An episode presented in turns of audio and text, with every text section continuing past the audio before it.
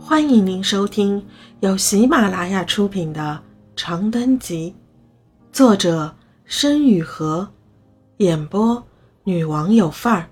欢迎订阅。名目二。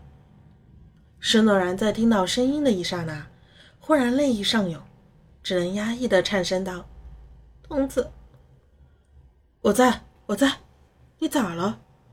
对面一阵窸窣。东子似乎是换了个安静些的地方，四下只剩风雨草的擦擦细雨。盛诺然忍了忍眼泪，强行镇定的开口：“没事，打来问问你那边咋样，家里都好不？都挺好，爹娘身体还硬朗着，就是几个外甥天天放炮仗折腾人。”东子鼾声笑两声，一本正经的继续道。反正这俩月也挪不动窝了，俺打算干脆给家里盖栋新房子，整成个两层小洋房，气气派派的。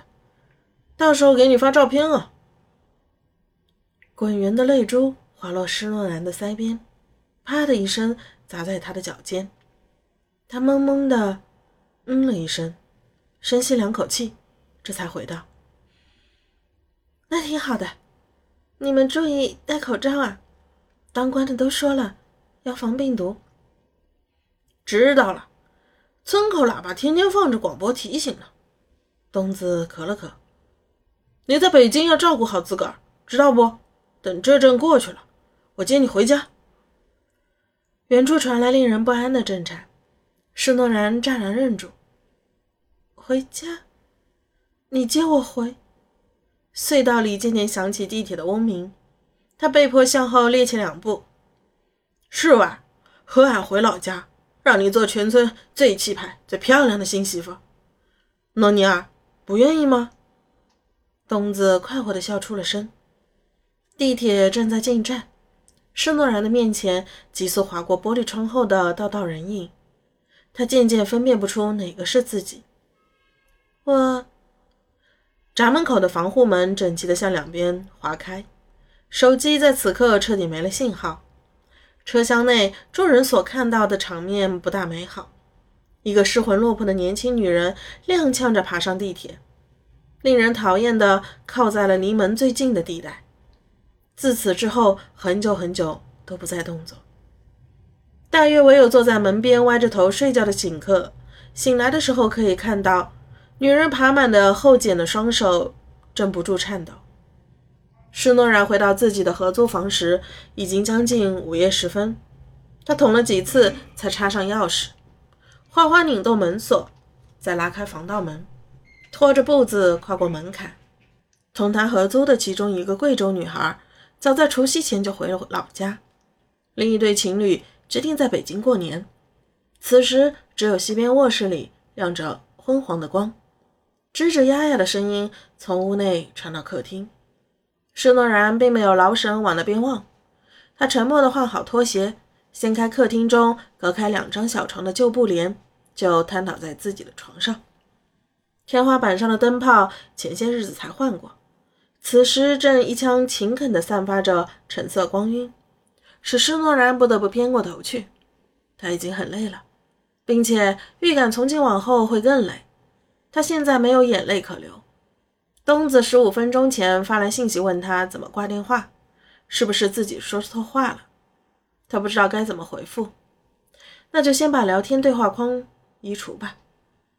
施诺然想到这里，拿起手机准备点开微信，未曾想不小心打开了有几十条未读消息的信息页面。他的目光停在几天前的消息上。乘客说：“除夕快乐，诺诺。”最近过得还好吗？行子怎么样？哪天方便的话见一面吧。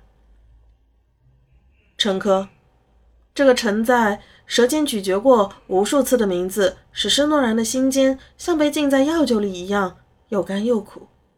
他或许不应该从陈家离开的，寄人篱下又怎样呢？至少可以活下去。最终，施诺然还是将那条消息沉入了垃圾短信的海洋。再等等吧，等自己混得好些的时候，再舔着脸联系他。卧室里男女纠缠的暧昧声音越发嚣张，施诺然烦躁地翻了个身，心想：干脆换换个房子租好了。可是去哪里呢？离医院近的地方恐怕卫生安全不大好。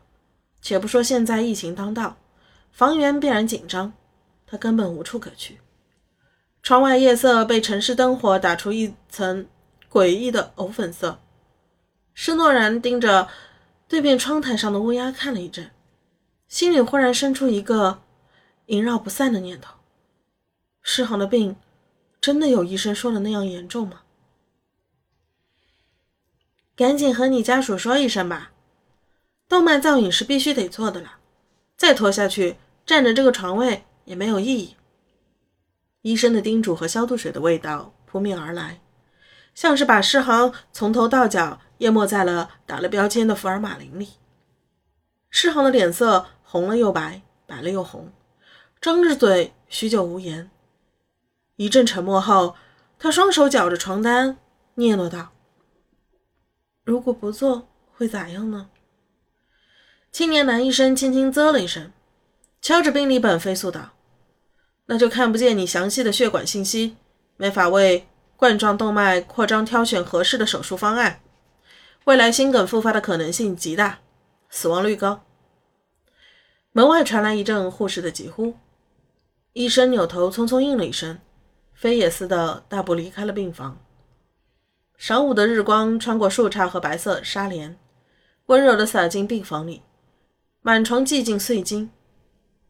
百青放下手中的堂吉诃德，朝诗恒担忧的瞥了一眼：“你还好吗？”